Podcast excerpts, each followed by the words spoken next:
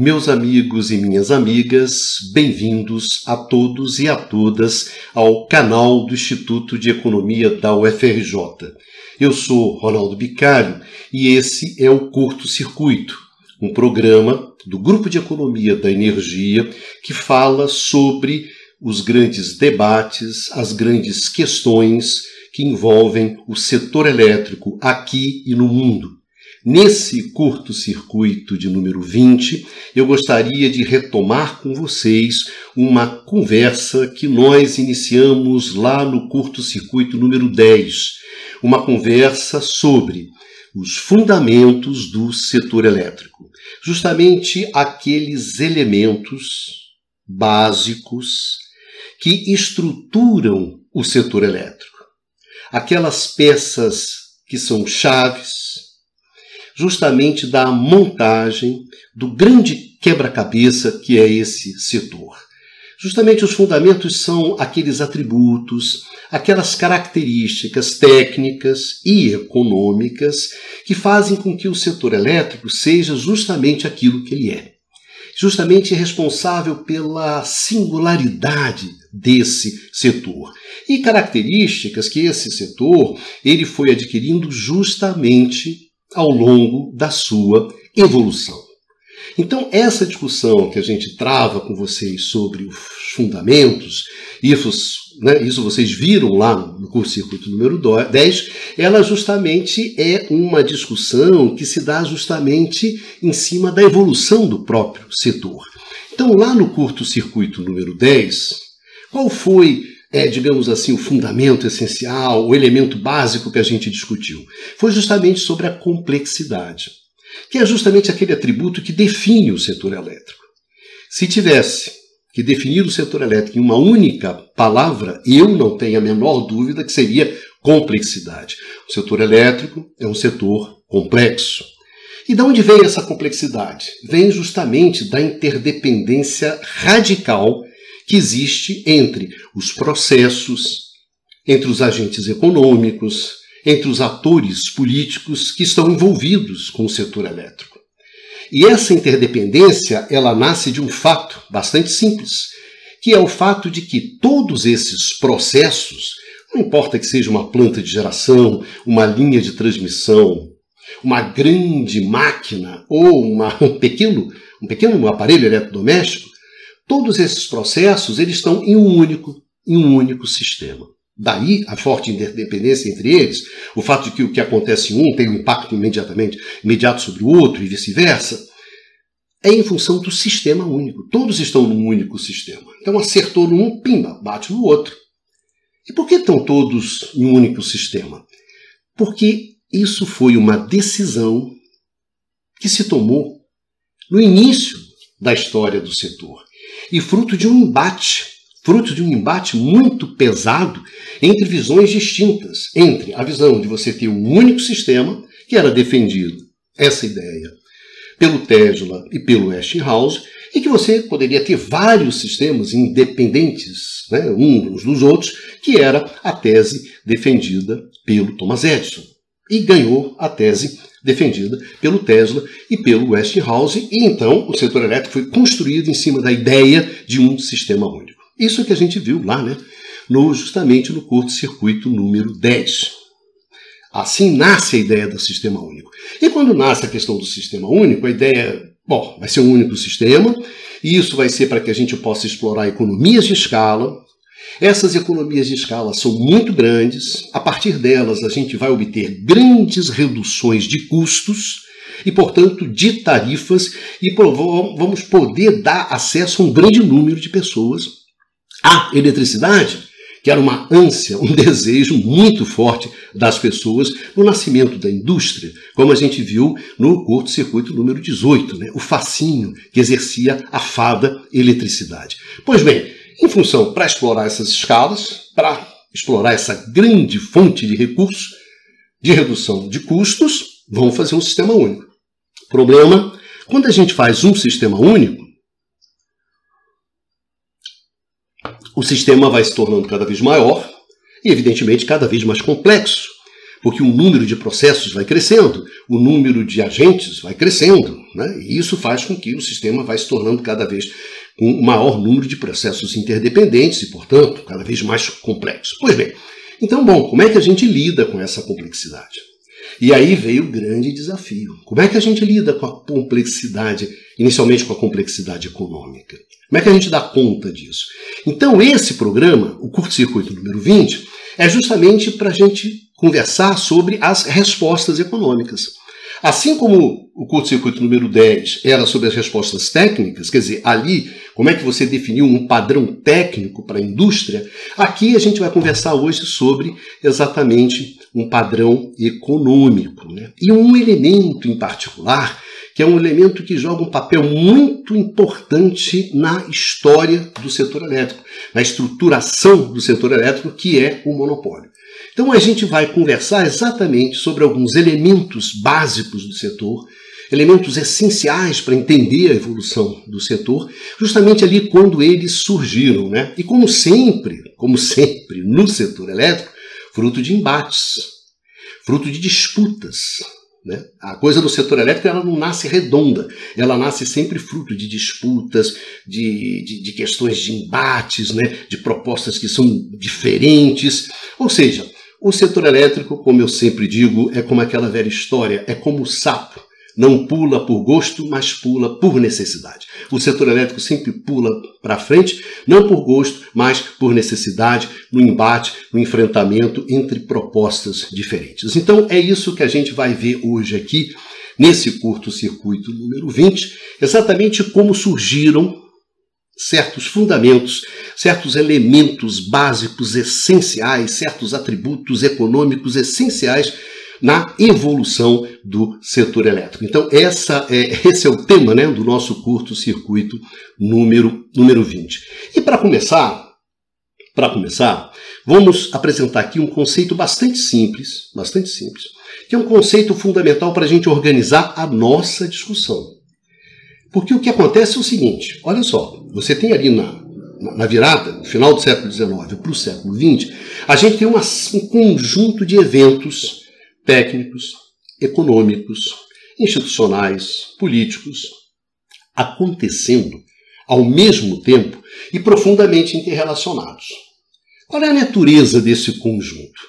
Então, para a gente entender o que estava acontecendo e, acima de tudo, arrumar um pouco essa aqui a nossa conversa, a gente vai recorrer a um conceito, que é um conceito de economia da inovação, que vai ser muito útil para nós, que é o conceito de sistema tecnológico. Então, na verdade, o que estava acontecendo ali era o surgimento de um novo sistema tecnológico. Afinal, o que, que era isso? Então, vamos lá ver o que, que é o que seria esse novo sistema tecnológico. Uma questão fundamental para amarrar esse nosso papo aqui e a gente seguir em frente. Vamos lá.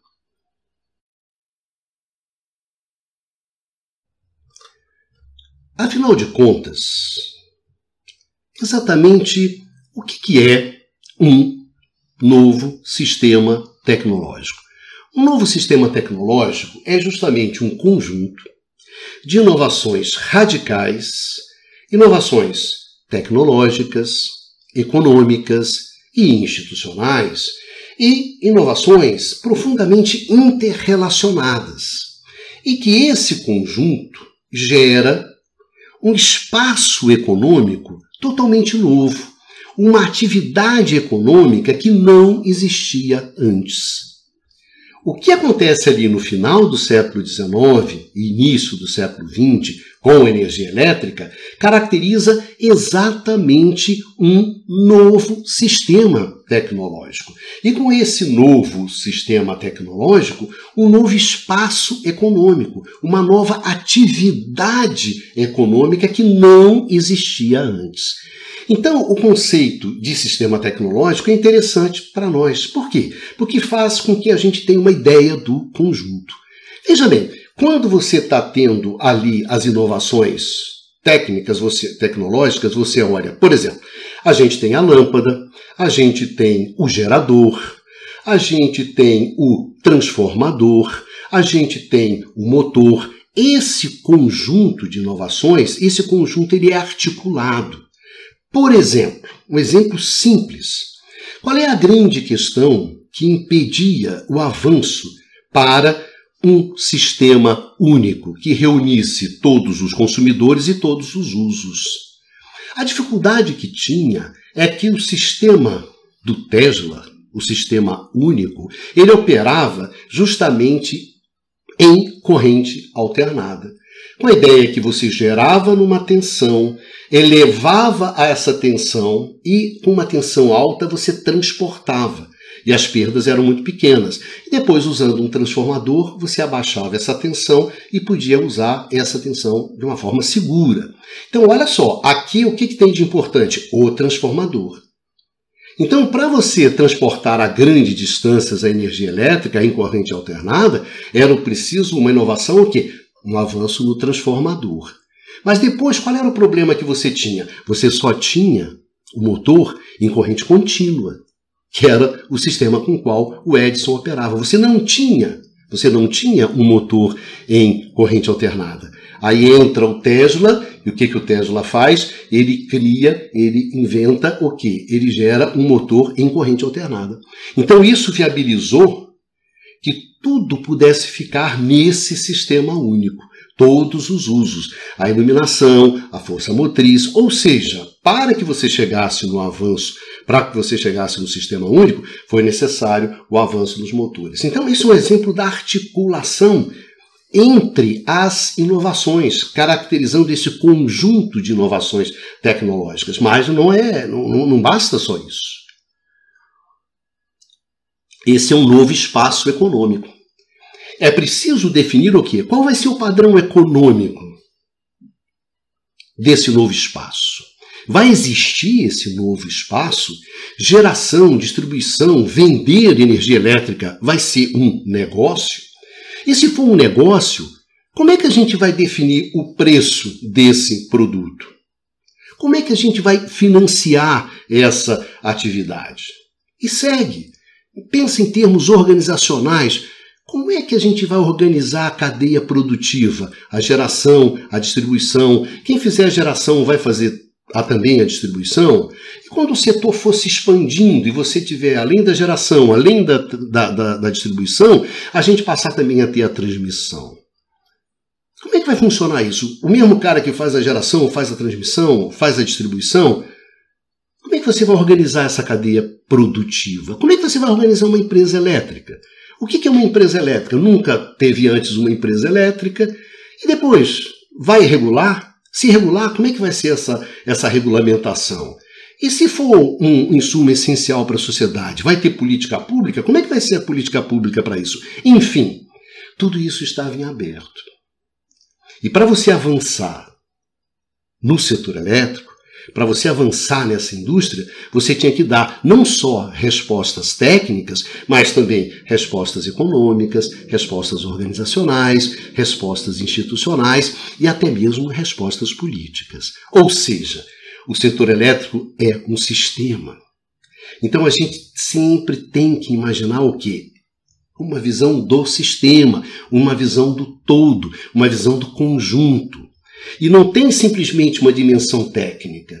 Tem que pensar em termos da dimensão técnica, técnica, da dimensão econômica, da dimensão organizacional, institucional, política. Ou seja, o, a discussão sobre o setor elétrico ela é sistêmica e ela é pluridimensional porque ela envolve várias dimensões. Não é simplesmente a dimensão técnica, são várias dimensões e que interagem, um, cada, cada, cada dimensão dessa interage com as outras dimensões.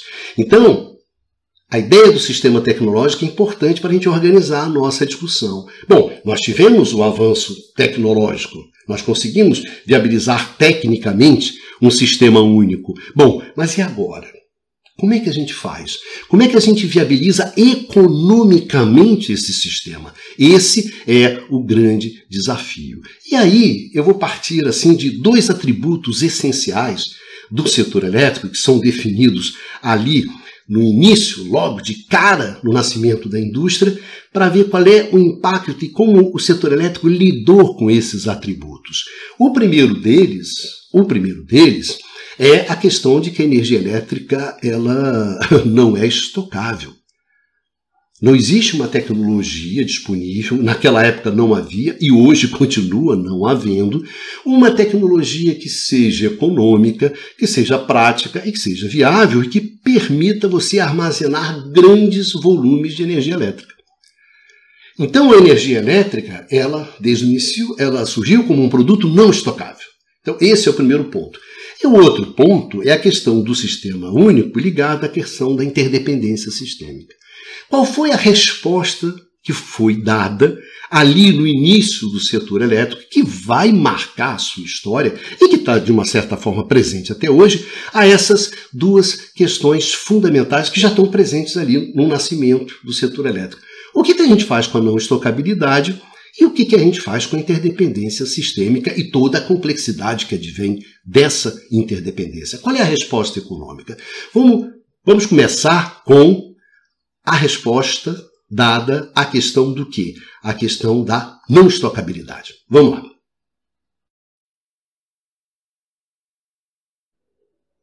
Então vamos começar com a não estocabilidade. O produto energia elétrica, o que caracteriza esse produto é a sua não estocabilidade. Ele não é estocável. Isso significa o quê? Isso significa o seguinte: a energia elétrica ela vai ter que ser gerada e transportada ao mesmo tempo em que ela é utilizada.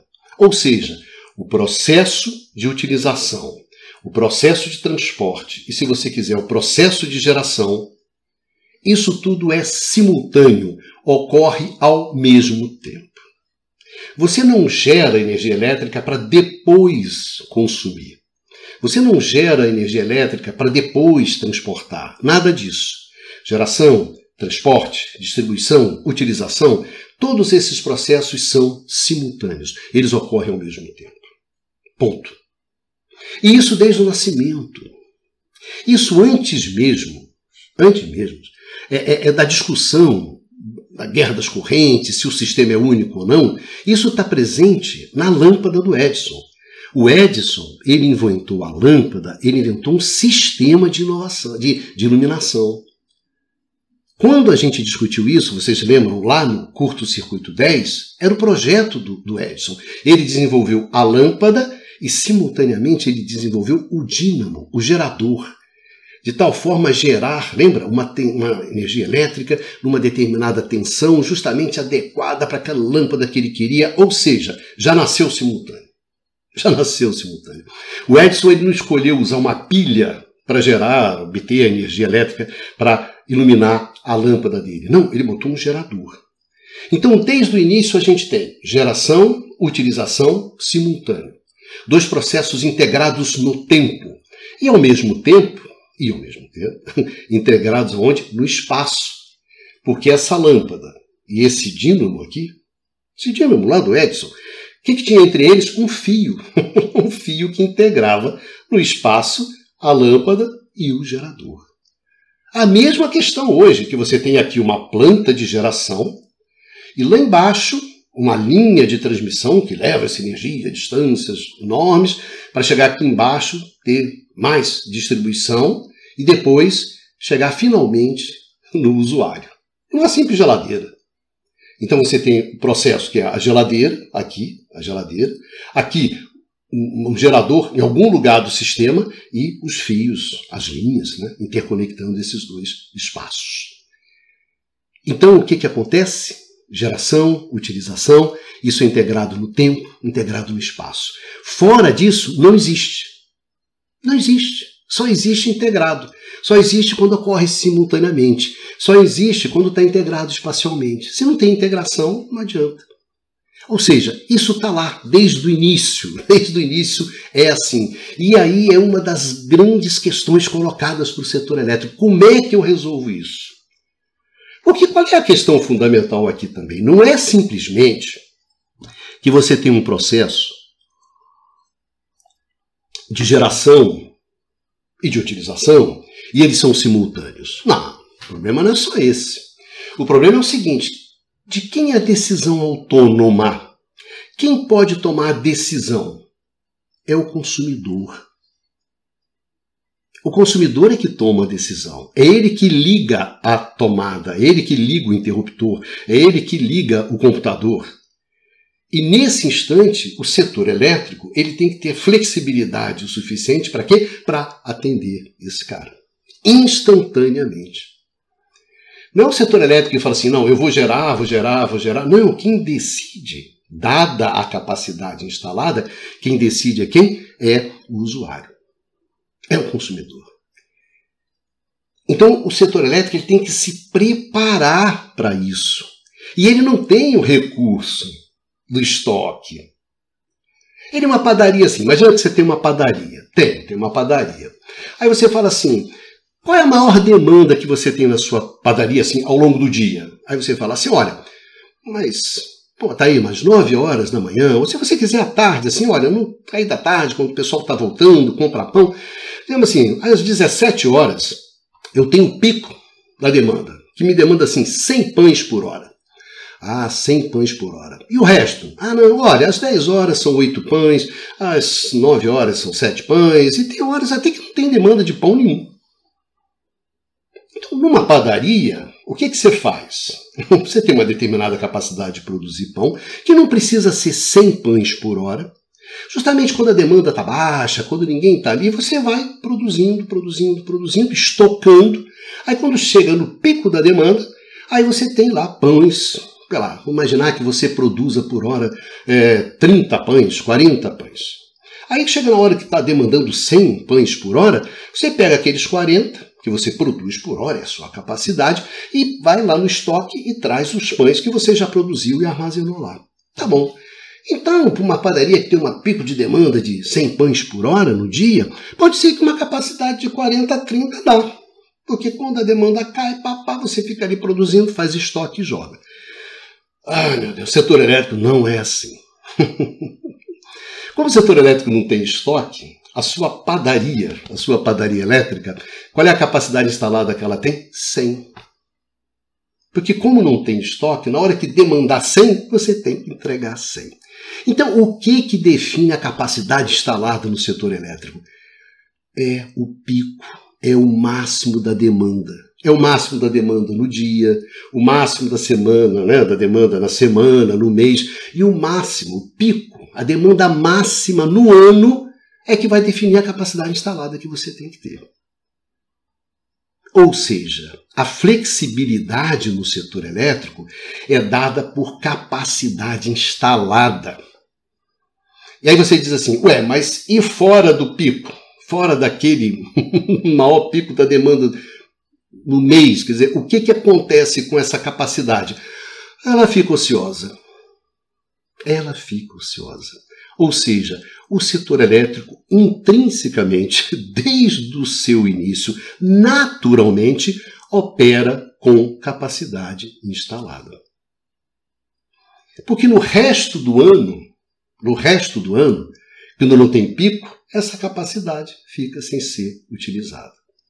Se você pega assim o pico da demanda no dia, ah, então os 100 pãezinhos, né? Eu tenho que atender 100 pãezinhos por hora no pico. Como? Fui no pico. E no resto? No resto, e tem uma capacidade de 100, mas depois eu demando 90 pãezinhos, 40 pãezinhos, 10 pãezinhos. E aí o que, que acontece? A sua capacidade instalada fica ociosa. Ou seja, o setor elétrico ele tem uma ociosidade que é intrínseca à sua própria natureza, do seu, à natureza do seu produto. Não tem jeito. Não tem jeito. Não adianta. Tem essa capacidade. E toda vez que o setor elétrico precisa de flexibilidade, ele constrói capacidade instalada. Historicamente, essa é a solução do setor elétrico. Construir capacidade instalada. Então, se esse é o problema, se essa é a questão, capacidade instalada, capacidade que pode ficar ociosa. Então, qual foi a grande questão colocada desde o início do setor elétrico? Adivinhem qual? Imagina, qual é o uso? Qual é o uso que eu tenho de energia elétrica? Iluminação. Não é assim? No início. No início é iluminação, lâmpada do Edison. Tá bom, mas iluminação, vamos imaginar que eu botava ali a minha capacidade instalada, aí as lâmpadas ligavam, iluminava a praça, iluminava não sei o que, pau, pau. E depois, o que, que eu fazia durante o dia, que não era preciso iluminação? Capacidade instalada toda lá paradona. As suas máquinas, né? os seus dínamos, os seus equipamentos, sua máquina a vapor no início, né? que era quem gerava a energia mecânica, tudo parado. Aí qual foi a primeira grande questão colocada? Cara, a gente tem que arrumar outros usos para energia elétrica fora do pico, para manter esse negócio aqui funcionando. Porque se esse negócio está funcionando, está gerando eletricidade, a gente vai vender energia elétrica para alguém, vai ter uma receita, melhora a rentabilidade desses meus ativos aqui. Então a gente precisa descobrir outros usos. Qual foi o primeiro grande uso da energia elétrica fora do pico? Fora do pico? Fora do pico da demanda? Transporte urbano. O bonde, meus amigos.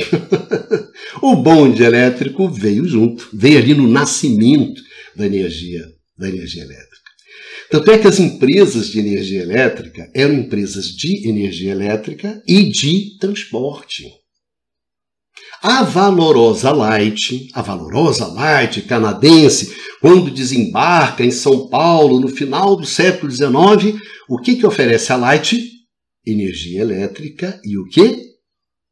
O serviço de bonde. As grandes greves dos estudantes né, da Uni nos anos 50 contra o preço dos transportes. Que transporte? Bonde. Bonde de quem? Da Light. Ou seja, esse casamento, bonde e energia elétrica, está no nascimento.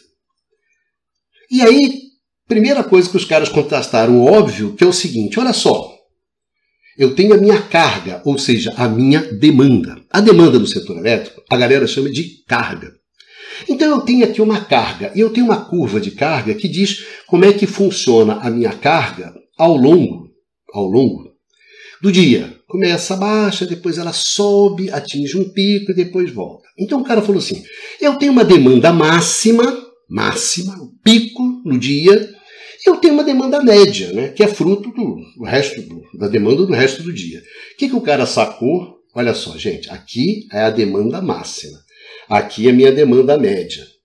Quanto mais eu aproximar isso aqui, significa que eu estou utilizando melhor a minha capacidade instalada. Aí os caras introduziram uma coisa, um conceitozinho singelo, que era o fator de carga, que calculava a relação entre essa demanda média e a demanda máxima. Quanto mais você fosse maior o fator de carga, significa você vai achatando a curva, melhor para os negócios. Olha só, primeira estratégia econômica. Gente, o negócio é o seguinte: sai catando consumidor aí. É bonde, é fábrica, é o que vocês puderem arrumar para a gente melhorar esse tal desse fator de carga. Gente, isso é final do século XIX. No final do século XIX, você já começa a definir uma coisa fundamental. Primeiro, primeiro, o seu sistema é não estocável. E se é não estocável, significa que ele tem que ter, o seu setor ele tem que ter flexibilidade para atender essa demanda. Como é que você vai construir essa flexibilidade? Construindo capacidade instalada ociosa. Ociosa, é isso mesmo. É assim que eu vou dar a flexibilidade, através de capacidade. Eu não tenho estoque, eu não posso armazenar para usar depois, tem que ser capacidade instalada. Exatamente. E o que é fundamental para eu ter fazer isso em condições melhores? É procurar agregar consumidores que consomem energia em momentos do tempo diferente ao longo do dia. Porque aí eu vou preenchendo, não é isso? Vou preenchendo a minha curvinha de carga, vou estabilizando, vou fazendo ela chatadinha. Então eu consigo ocupar melhor o meu sistema, os meus, os meus equipamentos, né? E ter uma rentabilidade melhor para os ativos. Ponto. Isso já está no início. No início, flexibilidade, fator de carga, agregar consumidores de perfis diferentes, o que evidentemente o sistema único ajudava. tá certo? Do Tesla. E assim já começa a surgir ali os primeiros, as primeiras definições sobre as estratégias, as rotinas empresariais e, acima de tudo, sobre a natureza do negócio. Sobre a natureza do negócio. Até hoje, flexibilidade no setor elétrico tem muito a ver com capacidade instalada. Com capacidade instalada. Se eu tenho uma singela torre eólica, está ventando. Quando para de ventar, entra quem? Se eu não tiver uma tecnologia de estocagem, uma planta uma geradora, uma planta de geração que está ociosa, uma capacidade instalada ociosa, que só vai entrar quando?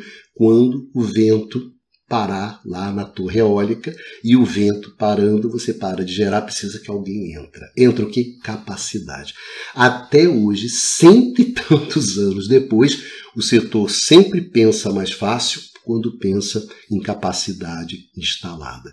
Então, integrados no, no, no tempo. Então tem que ter flexibilidade temporal. Mas não se esqueça, também tem que estar integrado no espaço. Na crise do ano passado, da crise hídrica nossa, nós fizemos o quê? Nós importamos energia do Uruguai e da Argentina. Por que, que a gente importou energia do Uruguai e da Argentina? porque tínhamos capacidade instalada de transmissão, de transporte, que permitia fazer isso.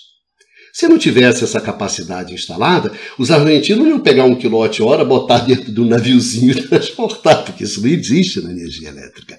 Ou seja, tem que ter capacidade instalada né, para integrar no tempo e para integrar no espaço. Isso é chave no setor elétrico. Onde é que estava isso? No nascimento na bancada do Edson, cara, na bancada do Edson. Nota bem, bem no seu nascimento. Mas não é só a questão da não estocabilidade. E a interdependência sistêmica? E aquela interdependência radical, singular, visceral, que você só encontra no setor elétrico? Como é que a gente lida com isso? Isso aí está associado ao sistema único. Quando introduz o sistema único, você introduz uma série de questões. Vamos ver, porque essa aí é aí que a gente vai talvez encontrar uma das soluções mais um dos dribles mais interessantes na história da energia, que é o monopólio no setor elétrico. Vamos lá. Vamos ver a interdependência sistêmica, o sistema único e vamos ver um pouquinho sobre como nasceu o monopólio. Vamos lá. Bom, para a gente começar essa conversa sobre os desafios econômicos colocados lá no final do século XIX, em função da introdução do sistema único, que desafios são esses e como se respondeu a esses desafios, eu acho que a gente tem que começar pelo princípio. O que era, o que era o, o contexto é, econômico ali no final do século XIX, onde prevalece a solução do Edison. E a pergunta que a gente deve se colocar para começar essa história aqui é o seguinte: no sistema ou na configuração do setor elétrico proposta pelo Thomas Edison, a energia elétrica, né, você gerar, distribuir, vender energia elétrica é um negócio? Vamos começar por aí. Olha só, na configuração do sistema elétrico proposta pelo Edison, o verdadeiro negócio é a venda de equipamentos. Equipamentos de geração, equipamentos de uso, para sistemas que são autoprodutores, são autônomos, são independentes, são autônomos pequenos, são, são, são sistemas pequenos. Vender equipamento, quer de geração, quer de uso de energia elétrica, para esses pequenos sistemas dispersos, rarefeitos, fragmentados, independentes, esse que é o negócio. No final do século XIX, Esses pequenos sistemas, eles eram responsáveis por dois terços, dois terços da energia elétrica usada nos Estados Unidos. Então, no final do século XIX, dois terços da energia vinha desses sistemas. Que sistemas eram esses? Fábricas, prédios comerciais, hotéis, bancos, teatros, transporte urbano, os bondes. Então, uma fábrica é um sistema. Um prédio comercial é um sistema. Um hotel, um banco, uma linha de bonde. É isso que você tem. Então, o negócio era vender equipamento. O que, que o Edison faz?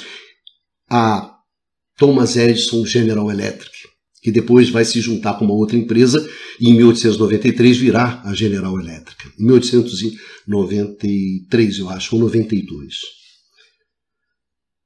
Aí vira a General Electric. Essas empresas vendem equipamentos. E os banqueiros, tipo JP Morgan, sabiam disso. Então eles financiavam o quê? Financiavam justamente essas empresas de equipamento. O negócio energia elétrica? Não. Não era aí que estava a fonte de se ganhar dinheiro. Né? Para vocês terem uma ideia, no início, quando você daria o início do século XX, apenas uma, uma em cada 13 fábricas nos Estados Unidos utilizava motores elétricos. O que, que usava, Ronaldo? O que? Para obter energia mecânica? A velha máquina a vapor.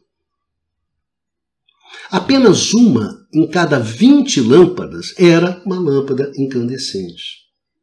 Apenas 8% dos domicílios americanos tinham energia elétrica. Isso no início do século XX. No início do século XX. É óbvio que, como você tem os sistemas todos pequenos, independentes, autônomos, termo de padrão, você gerava e utilizava a 100 volts, 110, 220, 600 volts. Em termos de frequência, ciclos, 40, 60, 66, 133 ciclos. Havia uma enorme heterogeneidade né, em termos de padrões técnicos. Claro, tudo picado, porque tem o padrão. E o que, que era a Perry Street Station, né, que a gente viu lá no curto-circuito 10, que era a primeira central americana, o primeiro sistema elétrico americano lá em Nova York, no, lá no, no, no quarteirão né, de, de, Manhattan, que era no, no, no em Wall Street. Aquilo ali, gente, era simplesmente um efeito demonstrativo. Um efeito demonstrativo. A Perry Street Street é, ela, ela é de 1882, setembro de 1882. Ela só vai, se eu não me engano, começar a, dar lucro em 1884 e depois em 82, em 1889, se eu não me engano, ali 1890, ela pega fogo. Ela pega fogo. É reconstruída e acho que é desmontada definitivamente em 1894, 1900, 1895. Mas a Perry Street Station era simplesmente um showroom, um showcase. Era simplesmente para demonstrar a maravilha da, da, da, energia elétrica. Mas como negócio, como negócio era alguma coisa é, complicada. Quando é que a energia elétrica ela vira um negócio? Porque com Edison, nesse, nessa configuração do Edison, não era um negócio. A energia elétrica ela vira um negócio graças a um cara chamado Samuel Missu, que é uma dessas figuras gigantescas dentro da história do setor elétrico. Se você tem o Tesla, você tem o Westinghouse, você tem o Thomas Edison lá na parte técnica, na parte econômica, quem inventou o negócio energia elétrica foi o Samuel Issu. Samuel Issu era um gerente do Edison. Era um gerente do Edison, ele trabalhava com o Edison. Em 1892, ele pede demissão, vai para Chicago e resolve montar a empresa elétrica dele, Samuel Insul, com as ideias que ele tinha e com as sacações que ele tinha. Samuel tinha passado vendendo, digamos assim, equipamentos, né? vendendo equipamentos para o Edison durante muito tempo. Então ele sacou qual era a lógica do setor elétrico. O Samuel Insul sacou isso. Ele chega em Chicago, em 1892, e em Chicago você tem 20 empresas elétricas. Porque todas eram empresas pequenas, porque os sistemas eram pequenos. Havia ali uma restrição, não tinha como fazer sistemas grandes usando o padrão Edison, e elas usavam o padrão Edison, então tinha 20 empresas elétricas, 20 sistemas. Qual é a lógica do Samuel Insul? Aí Samuel Insul começa a brincadeira dele. Primeira coisa do Samuel Insul que ele vai implementar tem muito a ver com aquilo que a gente discutiu, não é isso? Na sessão anterior. O que é importante? Reunir consumidores com perfis temporais distintos. Ó, vamos juntar empresa de transporte urbano, fábrica, escritório, iluminação, vamos juntar todo mundo para melhorar o quê? Lembra? Melhorar o nosso fator de carga. Vamos fazer isso porque dessa forma a gente vai utilizar melhor a nossa capacidade instalada. E usando melhor a capacidade instalada nossa, o que, que acontece com a gente? A gente melhora a rentabilidade dos nossos ativos. Então a primeira coisa foi isso. Outra coisa fundamental do Insul. Precisamos de escala. Então, em 1903, 1903, o que, que faz o Samuel Insul? Ele pede para a General Elétrica uma turbina a vapor para gerar energia elétrica em 1903 de 5 mil quilowatts. 5 mil quilowatts. Pero Street Station é, se eu não me engano, 500 quilowatts. 500 quilowatts. Samuel Insul demanda uma turbina de 5 mil quilowatts. Olha o salto na escala. Isso em 1903. Em 1911, ele demanda uma nova turbina de 12 mil megawatts. O que, que o nosso valoroso Samuel está fazendo? explorando economias de escala, meus amigos. O valoroso Insul sacou isso aqui é escala, cara. Vamos explorar a escala. Agora, uma escala deste tamanho, uma escala desse tamanho, eu preciso o quê? De uma demanda desse tamanho. Então eu tenho que integrar o quê? Grandes espaços. Então, olha só, Trabalhei anos com Edson, foi meu patrão, gostava muito de mim, mas olha só, Edson, eu vou usar o esquema de quem? Do Tesla e do, do, do, do, do, do Westinghouse. Eu vou usar corrente alternada, vou transportar em alta tensão, vou usar transformadores, ou seja, eu vou botar na prática qual o projeto do Tesla e do Westinghouse. E é isso que ele faz. Então, olha só, ele está operando com uma escala grande na geração e está integrando grandes espaços, e quando ele integra esses grandes espaços, ele entrega tudo quanto é uso que tem dentro desses espaços. Ou seja, esse é um sistema que tem que crescer. E é isso que o valoroso Samuel Insul faz. Desembarcou em 1892. Qual é a frase famosa do Samuel Insul? É a seguinte: cada casa, cada fábrica e cada linha de transporte irá obter a sua energia de uma fonte comum, pela simples razão de que será a forma mais barata de produzir e distribuir essa energia. Sacou? essa é a afirmação do Samuel Insul. A estratégia, meu amigo, de uma empresa elétrica é essa: é um sistema único. Olha só, eu gero e distribuo energia elétrica. Eu, empresa, não é eu gero e fulano distribui, eu gero e outro gero. Não. É uma única fonte, é um único sistema. Qual é o resultado dessa brincadeira do Samuel Insul? Explora escala, custo cai, pra, cai lá para baixo. O que, que você, como o custo desaba, o que, que pode acontecer com as tarifas? Cara, podem reduzir. Então, de 1892 até 1897, a tarifa cai de 20 centes para 10 centes por quilowatt-hora. Cai pela metade em cinco anos. Sendo que em 1909 ela alcançou 2,5 centes. Olha só, ela saiu em 1892 de 20 centes para praticamente 2 centes em 1909. 20 anos depois, você tinha dividido a tarifa por 10. O número de consumidores cresceu de 5 mil em 1892 para 50 mil em 1906 e para 200 mil em 1913. Então, meu amigo, em 1907 só havia uma empresa em Chicago, que era a Commonwealth Edison Company do nosso valoroso Samuel Sul. Daquelas 20 de 1892, sobrou uma. Qual? A do Samuel Sul.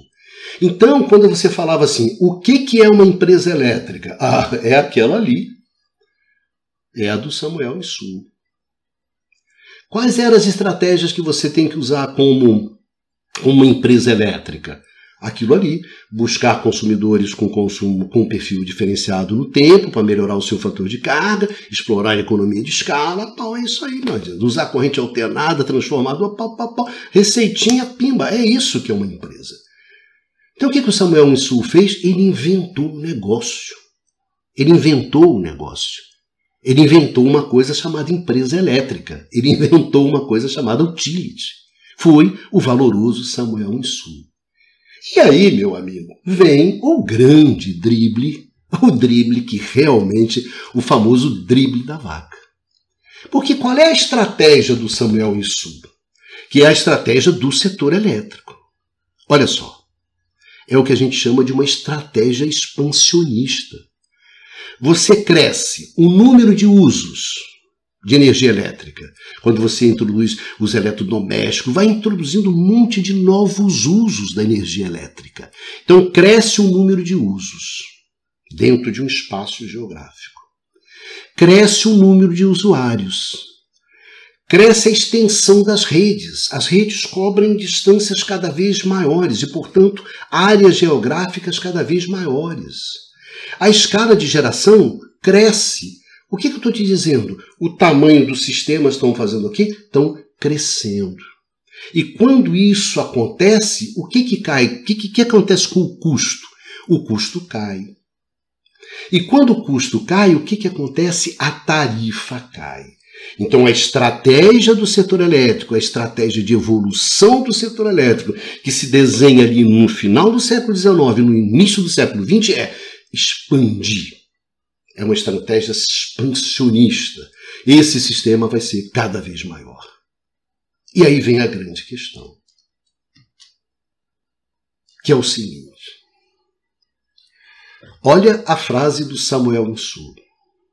Deve-se reconhecer que o melhor serviço, ao menor preço possível, só pode ser obtido certamente no âmbito da indústria elétrica com a qual nós estamos aqui identificados, colocando nas mãos de uma empresa o controle exclusivo de um determinado território. O que, que o Samuel Insul está propondo? O monopólio territorial.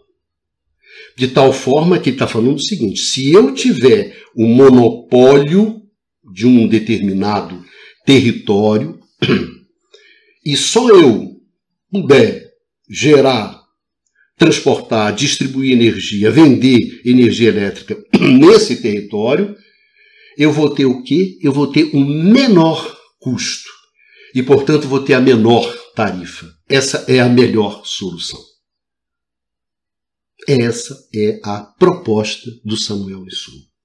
E com um pequeno detalhe que ele dizia: e há uma grande vantagem que advém da regulamentação, e essa vantagem é proteção. Isso Samuel viveu em Chicago. Você construía aquela super planta, né? então você precisava de uma grande demanda, de um grande território sob seu controle. Vinha um cara, botava um gerador do lado e roubava os seus consumidores. E a partir do momento que ele roubava os seus consumidores de uma forma predadora, ele fazia com que você não alcançasse aquela demanda que viabilizasse a sua escala. E depois ele te procurava e falava o seguinte: ó, oh, cara, se você me der, você me der tanto, eu paro de fazer isso. Os caras chantageavam. Quando você fazia um monopólio, não, você se protegia desses caras. Mas que monopólio? Aí que vem o pulo do gato. O monopólio regulado. Ou seja, o que o Samuel Insul propõe, isso que é interessante, é que ele aceita ser regulado. Em troca do monopólio, ele aceita ser regulado. E por que, que ele aceita ser regulado? Porque o Samuel Insul sabe que o potencial de queda de custo a partir da exploração de economias de escala, que podiam ser maximizadas com o monopólio territorial, esse potencial era muito grande. Então dava para transferir uma parte grande até da, dessa margem que você ia ganhar para o consumidor. E você ainda ia ganhar muito com isso. É aí que está a grande jogada do Samuel Sul. Tudo bem, eu aceito ser regulado. Eu aceito ser regulado. E chegou para os caras do setor elétrico, das empresas elétricas, gente, vamos aceitar isso. É um bom negócio. É um bom negócio para nós, é um bom negócio para o consumidor, é um bom negócio para o regulador, que pode ser a prefeitura, que pode ser o governo do estado, que vai dar energia elétrica barata para a sua população, e é isso que todo mundo quer. Isso aqui é um jogo onde todo mundo sai ganhando. Essa proposta, gente, não foi feita pelo regulador, não foi feita pelo Estado. Foi feito pelas empresas elétricas. Esse regulador que nasce nesse exato momento no setor elétrico é um regulador que é uma invenção do regulado. E é isso que é fascinante, porque nesse momento nos Estados Unidos, você ainda é muito marcado pelo debate sobre a lei antitrust, sobre o ato Sherman, sobre a quebra do monopólio da Standard Oil de petróleo, né, contra o grande negócio, que era lá o grande tema do Theodore Roosevelt, né? a questão da, da lei contra o Rockefeller, era aquela a briga contra. Ou seja, o monopólio é ruim, o poder é ruim, mas quando chega no setor elétrico, os caras dão um drible desse rapaz. Mas por quê? Porque você tinha essa possibilidade das explorações brutais de economia de escala e de redução de custos. E, portanto, uma margem grande. E é aí que o Samuel Sul leva. Aí o que, que acontece, para vocês terem uma ideia? Em 1907, o Wisconsin estabelece o primeiro marco regulatório para o serviço elétrico e cria uma comissão estadual para definir as tarifas das empresas elétricas privadas. 1907. Logo em seguida, o mesmo acontece para os estados de Massachusetts e New York. E nos anos seguintes, 30 estados vão aderir a essa vaga regulatória.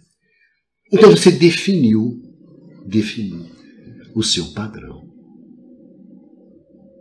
Definiu o seu padrão. Isso que é coisa interessante. E por quê? Porque, na verdade, o monopólio, o que, que ele fazia? Ele representava uma convergência objetiva. Em termos econômicos, o monopólio regulado, o monopólio territorial, ele garantia o quê? O máximo de exploração de economias de escala e desculpa. Quando ele fazia isso, o monopólio garantia o quê? A máxima redução de custos e tarifas. Então, economicamente, o que que esse monopólio, o que essas empresas monopolistas entregavam, era o máximo de redução de tarifas.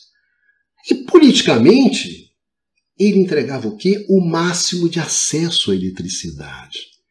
O que politicamente interessava aos governadores, aos prefeitos, aos deputados, enfim.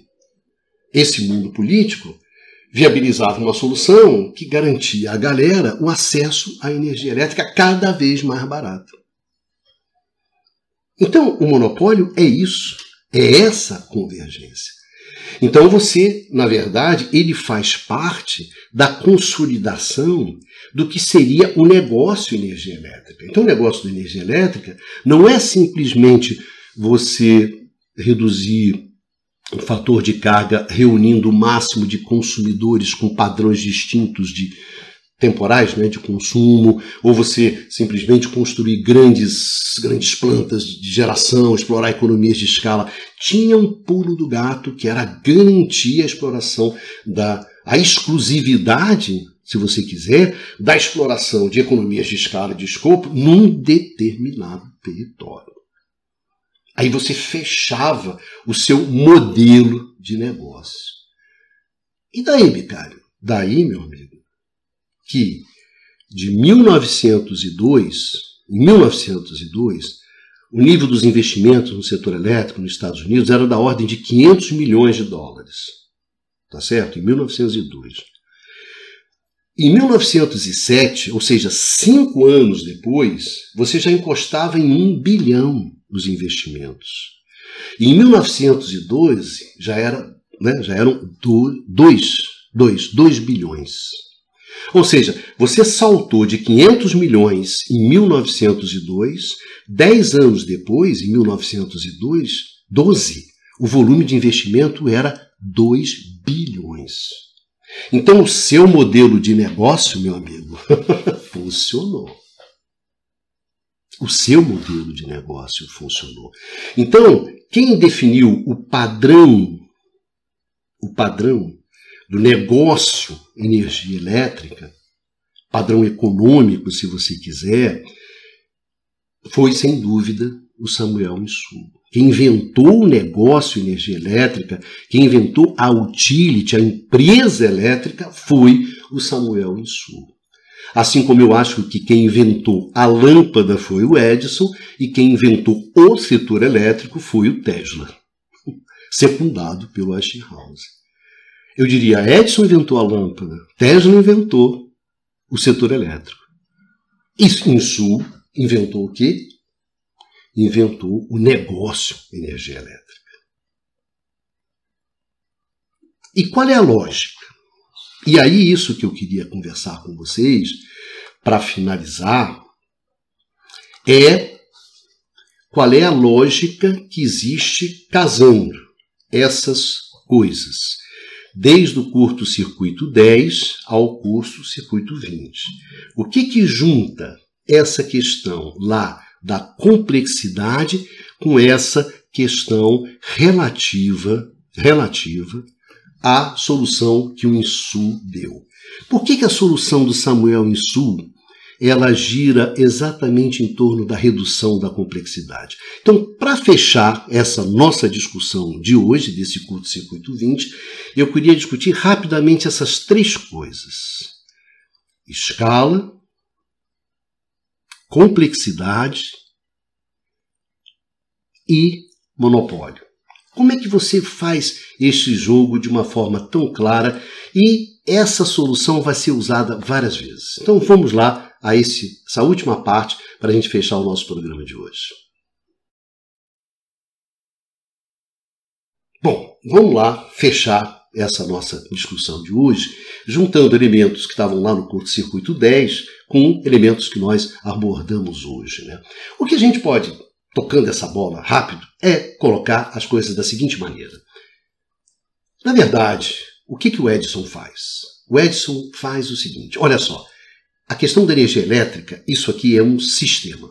Então, quem diz que é um sistema, que é um sistema, é a dimensão sistêmica dessa atividade. Quem define inicialmente é o Thomas Edison. Lá, ó, ele inventou um sistema de iluminação. Ponto. O que que, na verdade, o Tesla faz junto com estes, o Westinghouse? Olha só, é sistema, mas mais do que isso, é um sistema. E aí, quando ele coloca essa questão, é um sistema, ele coloca o seguinte: é um, um sistema, e quando ele define que isso é um sistema e viabiliza tecnicamente a geração, a distribuição e a utilização de energia. Ele viabiliza que isso seja feito em um único sistema. Ele gerou, abriu um horizonte, uma possibilidade de exploração de economias de escala. Mas ele abriu a possibilidade técnica, ou seja, eu consigo fazer um sistema e um sistema que cresce cada vez mais. Eu consigo viabilizar isso tecnicamente. É isso que o Tesla e o Westinghouse faz. O que que o Samuel Sul, Samuel Sul vai fazer? Em seguida, ele vai fazer o seguinte: ele vai viabilizar, ele vai explorar esse sistema. Não é isso? Essa possibilidade de, explore, né, de exploração de economia de escala. Ele fala: oh, eu vou fazer isso, eu vou explorar, eu vou criar os mecanismos econômicos que são, né, que, que, que, são suficientes para justamente o quê? Aproveitar essa possibilidade, esses horizontes que o Tesla e o Westinghouse abriu para a gente. E aí ele coloca uma questão que vem o problema principal. O sistema vai se expandir? Vai. Ele vai crescer cada vez mais? Vai. Cada vez ele vai ter mais elementos, cada vez ele vai ter mais processos, cada vez ele vai ter mais agentes econômicos, enfim, cada vez ele vai ter mais relações interdependentes. Então essa complexidade vai aumentar. Então você cresce a economia de escala e o fruto disso é uma coisa positiva, que é o quê? Redução de custo de tarifa. Mas tem uma contraindicação, tem uma contrapartida, que é o quê? Olha, a complexidade vai crescer e a imprevisibilidade também vai, vai crescer. Como é que a gente vai lidar com isso? A solução do Samuel Sul tem duas dimensões que são muito interessantes. De reduzir complexidade e reduzir complexidade simplesmente reduzindo o que? Interdependência. De que maneira? Olha só. Quando Samuel Insul fala assim, olha, aqui em Chicago só vai ter uma empresa que vai gerar e vai distribuir e vai vender a energia elétrica. Significa o seguinte, que a decisão de geração, de distribuição e de comercialização vai ficar numa única empresa. Se ficasse em três, você tinha um problema de interdependência. Um problema de qual é a estratégia do gerador, qual é a estratégia do distribuidor, qual é a estratégia do comercializador. Samuel Insul falou: não, reduz a complexidade. As decisões vão ser tomadas num lugar só. É dessa empresa. Então, a verticalização, você fazer geração e distribuição num único uma única empresa, a verticalização ela contribui o quê? Para você reduzir a complexidade. Porque não tem a interdependência estratégica. Qual é a estratégia do gerador? Qual é a, né, a, estratégia do transportador? Então eu vou gerar, vou tomar uma decisão de geração, eu tenho que pensar no distribuidor. Não, sou eu que tomo as duas. Tomo casado, coordeno. Coordeno as duas decisões, a de geração e a de distribuição e a de comercialização. Fecho num pacote só. E além do mais, qual é que vem o segundo pulo do gato? Que aí sim que é o monopólio. O monopólio é um pulo do gato maravilhoso. Porque quando você faz um monopólio, você reduz a interdependência estratégica fundamental entre dois, com dois, duas empresas elétricas que estão competindo entre elas. Então, quando eu tenho que tomar as minhas decisões de investimento, eu tenho que pensar qual vai ser a decisão do meu competidor. O resultado da minha decisão, imagina assim, ah, vou fazer um baita investimento. Lembra do quando Samuel Insul, ah, não, vou comprar uma uma turbina de, de, de, de 5 mil, né, de 5 megawatts, de 12 megawatts. Qual vai ser o resultado disso? Ué, depende do que o seu consumidor vai fazer. Mas e se não tiver o consumidor? Ficou muito mais fácil, né, cara? É como você tomar a decisão de bater o pênalti sem o goleiro, não é isso? Eu tomo a decisão. O resultado disso vai depender da decisão que eu tomar e da decisão que o goleiro tomar, né? Tira o goleiro. Bom, fica mais fácil. Então o cara está reduzindo a, né, a, complexidade quando ele tira o quê? A concorrência real. Mas não é só o concorrente real, é o concorrente virtual, é aquele cara que poderia entrar. Ué, mas e se entrar alguém aqui no meu mercado? Né? Não é só simplesmente os seus consumidores, os seus competidores que já estão ali no jogo, né? É os competidores que podem entrar. Não, desaparece desaparece essa complexidade. Por quê? Porque desaparece essa interdependência. Por quê? Porque não tem esse cara. Então, o que, que o monopólio geográfico ele faz? Ele elimina a interação competitiva entre as empresas presentes em um mercado elétrico. Então, anula essa interdependência estratégica. Desaparece. Então, a complexidade reduz. A decisão de fazer investimento fica mais fácil. Mas não é só isso. Ele também reduz a interdependência entre a decisão da empresa elétrica e do seu consumidor. Imagina, eu sou um grande consumidor. Eu compro ou não compro uma grande, um grande forno que vai consumir energia elétrica beça? Eu tenho essa decisão. Essa decisão, mas como é que vai ser a minha interação com a empresa elétrica? Você regula isso, cara, através do serviço público, fazendo o seguinte: olha só, tem direitos e deveres de empresas e consumidores. Eu vou reduzindo a imprevisibilidade, a incerteza, o risco dessa, dessa, dessa relação. Eu digo assim: olha só, a obrigação da empresa elétrica, você tem que prover o serviço com regularidade, continuidade, eficiência, segurança, atualidade, generalidade e modicidade. Um preço justo e razoável. Isso é obrigação sua de empresa elétrica. Agora, em compensação, você, empresa elétrica, vai ter direito a uma integridade financeira. Eu garanto que você não vai ter prejuízo. Eu vou dar uma tarifa que vai cobrir os seus custos, custo de operação, custo de manutenção e vai remunerar o seu investimento, vai garantir uma certa remuneração do seu investimento. Pode fazer o seu investimento. Ou seja, eu reduzir a imprevisibilidade da relação entre consumidor e empresa elétrica. E o que, que sintetiza isso? O que sintetiza isso é o que a gente chama, ó, isso através de uma tarifa, que vai ser uma tarifa justa e razoável. Seja lá o que isso significa. Mas é a conta de fechada. Ou seja, você reduziu a complexidade da decisão econômica de investir. E que era fundamental para você garantir o quê? Os grandes investimentos que seriam feitos em energia elétrica.